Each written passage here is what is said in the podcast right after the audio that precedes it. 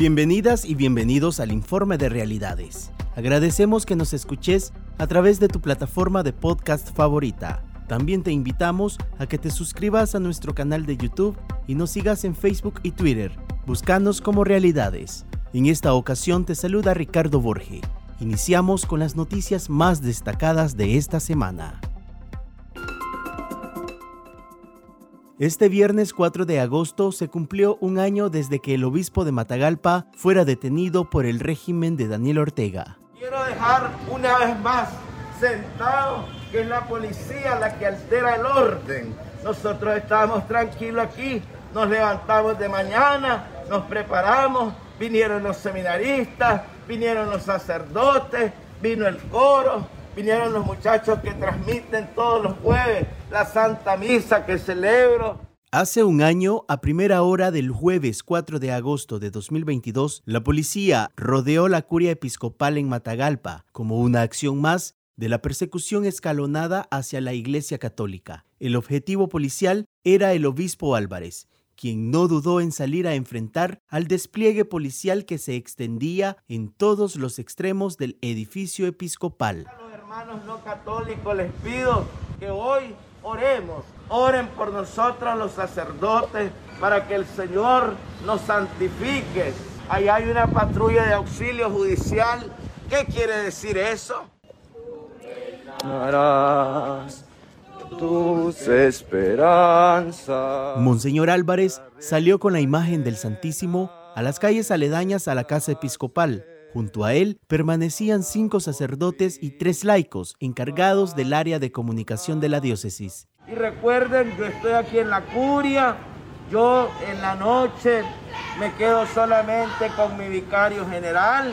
Cualquier cosa que me suceda, ahí ustedes ya lo sabrán. Espero que no pase nada, espero que respeten mi, mi vida, espero que me respeten mi integridad. 15 días después, en la madrugada del 19 de agosto, la policía orteguista irrumpió en la curia episcopal y capturó al obispo y a las otras ocho personas que permanecían sitiadas con el religioso. El régimen, en un intento por no dejar evidencia del secuestro, suspendió los servicios de energía eléctrica e Internet. En diciembre de 2022, el obispo fue exhibido en los juzgados de Managua. En las imágenes divulgadas por medios oficialistas, fue evidente que a Monseñor Álvarez no se le permitió el derecho a tener un abogado, pero fue hasta el 10 de febrero de este año 2023 que el régimen de Daniel Ortega lo condenó a 26 años de prisión, luego que el obispo se negara a dejar el país junto a 222 presos políticos que el régimen estaba excarcelando y exiliando hacia Estados Unidos. Por encontrarnos en presencia de un concurso real del delito, las penas de prisión impuestas serán cumplidas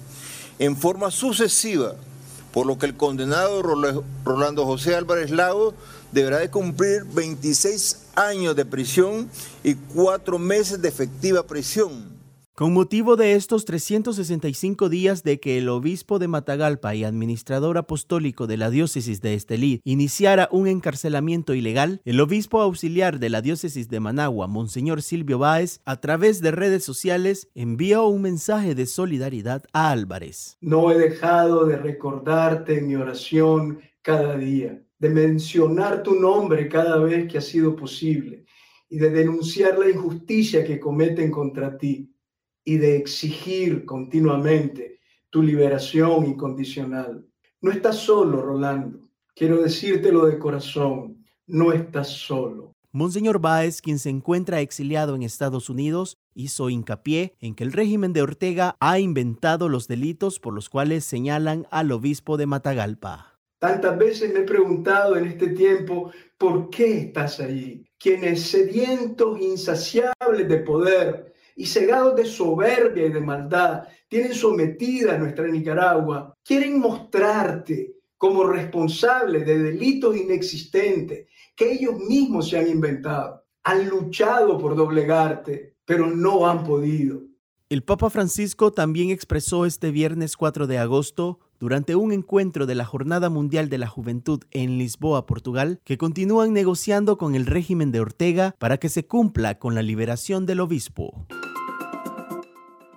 La Comisión Permanente de Derechos Humanos CPDH está impulsando la nominación de dos obispos nicaragüenses para recibir el Premio Nobel de la Paz 2023. Recientemente la CPDH, a través de su oficina en Miami, dirigió una carta al Comité del Premio Nobel de la Paz en respaldo a la nominación a este galardón de los obispos Rolando Álvarez y Silvio Báez. En la misiva refirieron que ambos obispos son el testimonio vivo de lo que el pueblo entero de Nicaragua ha sufrido bajo un régimen cuyas manos están manchadas de sangre y cuyo récord de derechos humanos deja mucho que desear. Señora Berit Reis Andersen, presidenta del Comité del Nobel para la Paz. Como secretario ejecutivo de la Comisión Permanente de Derechos Humanos de Nicaragua, CPDH, me dirijo a usted para someter a su amable consideración nuestro apoyo a las candidaturas de Monseñor Rolando Álvarez Lagos y a Monseñor Silvio José Báez Ortega para el Premio Nobel de la Paz. Marcos Carmona destaca que en el caso de Monseñor Álvarez, el régimen de Daniel Ortega lo mantiene en prisión desde hace un año, condenado por supuesta traición a la patria. También ha sido desnacionalizado. Esto sería algo maravilloso, sería algo trascendental que a los obispos, a Monseñor Orlando Álvarez o a Monseñor Silvio José, pudieran eh, ser nominados y si se le da el premio Nobel, sería una bendición de Dios porque no es para cualquier persona que se le da este tipo de nominaciones de premio. Carmona también señaló que en el caso de Silvio Báez fue uno de los primeros sacerdotes desterrados de Nicaragua por amenazas, asedio y presiones. El director de la CPDH expuso que los obispos propuestos siempre han estado comprometidos con la paz y no desde 2018, sino que en toda su vida, en su trayectoria sacerdotal, han tenido este compromiso de paz con jóvenes, niños y adolescentes. Nosotros todavía eh, estábamos eh, analizando esta situación y sí, definitivamente eh, tiene todos los méritos necesarios para promoverlos y reiteramos, ¿verdad? Ese compromiso que no es de un año, dos años, sino ha sido un compromiso desde que ellos se ordenaron eh, sacerdotes, es decir, un compromiso desde que iniciaron su labor pastoral. Nosotros sabemos que tanto Monseñor Álvarez como Monseñor Silvio José, ellos han venido trabajando en sus comunidades.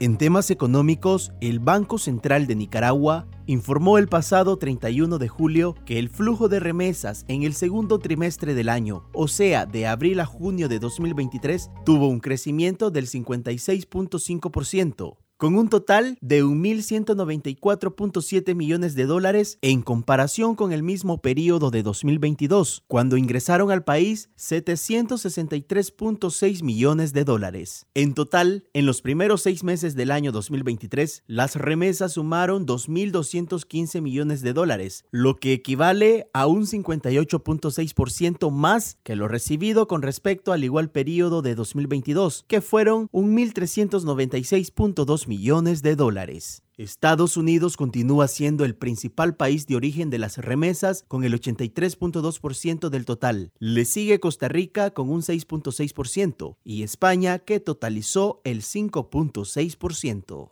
El informe del Banco Central también detalla que respecto a la distribución de las remesas acumuladas hasta junio, el 82% se concentró en nueve departamentos de Nicaragua, Managua, Chinandega, Estelí, Nueva Segovia, León, Y las dos regiones de la costa caribe nicaragüense. Este aumento en la recepción de remesas, algunos expertos analizan que se debe a la cantidad de personas que han salido del país por motivos económicos o políticos desde el año 2018. Según un informe del colectivo de derechos humanos Nicaragua Nunca Más de junio de 2023, al menos 608 mil personas nicaragüenses han dejado el país y tienen como principal destino Estados Unidos, Costa Rica, España y México.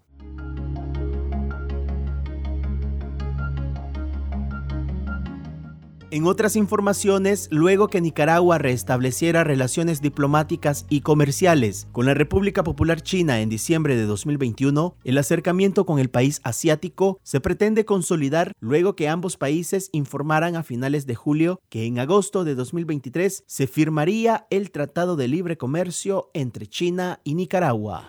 Nuestro gobierno sandinista cumpliéndole al pueblo nicaragüense, cumpliéndole a todos para abrir mercados, para fortalecer los lazos de hermandad y de cooperación con los pueblos del mundo y especialmente con la hermana República Popular China, que nos abre sus puertas para los productos nicaragüenses y nosotros por supuesto abrimos las puertas para los productos de este gran país.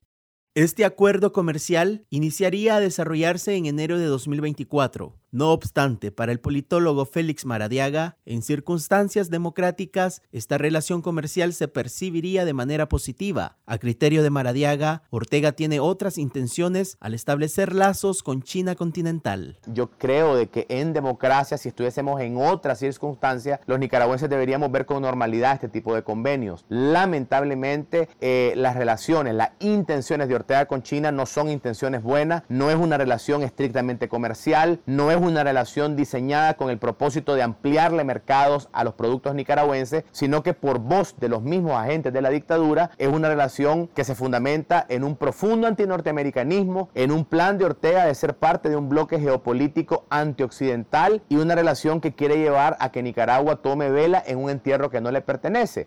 También, en la opinión de Maradiaga, esta relación con China está destinada al fracaso, pues hace referencia a antiguas promesas comerciales con países como Irán y Venezuela cuando la relación económica no se basa sobre dinámicas comerciales libres, cuando no se basa en la transparencia, cuando no se basa en la dinámica de los mercados, sino en intereses eh, eh, políticos, en amiguismos, en tráficos eh, ilícitos, ese comercio no dura mucho, como pasó con el comercio venezolano. Vimos las promesas de Irán, nunca se materializó ninguna promesa comercial y con China sin lugar a dudas será lo mismo. ¿Y por qué? Porque esas relaciones no se basan en intenciones sanas de una relación multilateral de libre mercado, de transparencia, sino que se basa en los intereses tiránicos de Ortega, que anda buscando un patrocinador para su dictadura.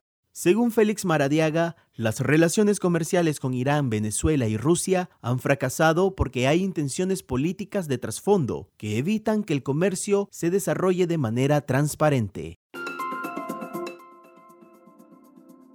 El mes de agosto inició para las filas del Frente Sandinista con otra destitución por supuestos actos de corrupción. En esta ocasión le correspondió al ahora exalcalde del municipio de Moyogalpa, en la isla de Ometepe, Abiud Zaballos Arce, quien fue removido de su puesto por Ortega y Murillo luego de ser señalado por supuestos actos de corrupción. Desde enero de 2023 hasta el 31 de julio, Zaballos Arcia fungió como alcalde de Moyogalpa. En su lugar lo sustituyó quien fuera su vicealcaldesa, Xiomara Barahona, quien también fue secretaria política del Frente Sandinista en ese municipio. Según la organización Urnas Abiertas, junto a Zaballos Arcia fueron despedidos cuatro funcionarios de la alcaldía moyogalpina. Carmen Guillén, quien era responsable de adquisiciones, Jonathan Pineda, el administrador de la alcaldía, asimismo el responsable de proyectos, Dani Ruiz, y la responsable de recursos humanos, Rosemary Barahona. Estas destituciones express no son nuevas. En lo que va del 2023, los exalcaldes Jaime Arauz del Tuma Dalia, Pedro Pablo Vargas de Masaya y la exalcaldesa de Ciudad Darío, María Lesbia Treminio, también fueron removidos de su cargo por supuesta corrupción en la administración municipal.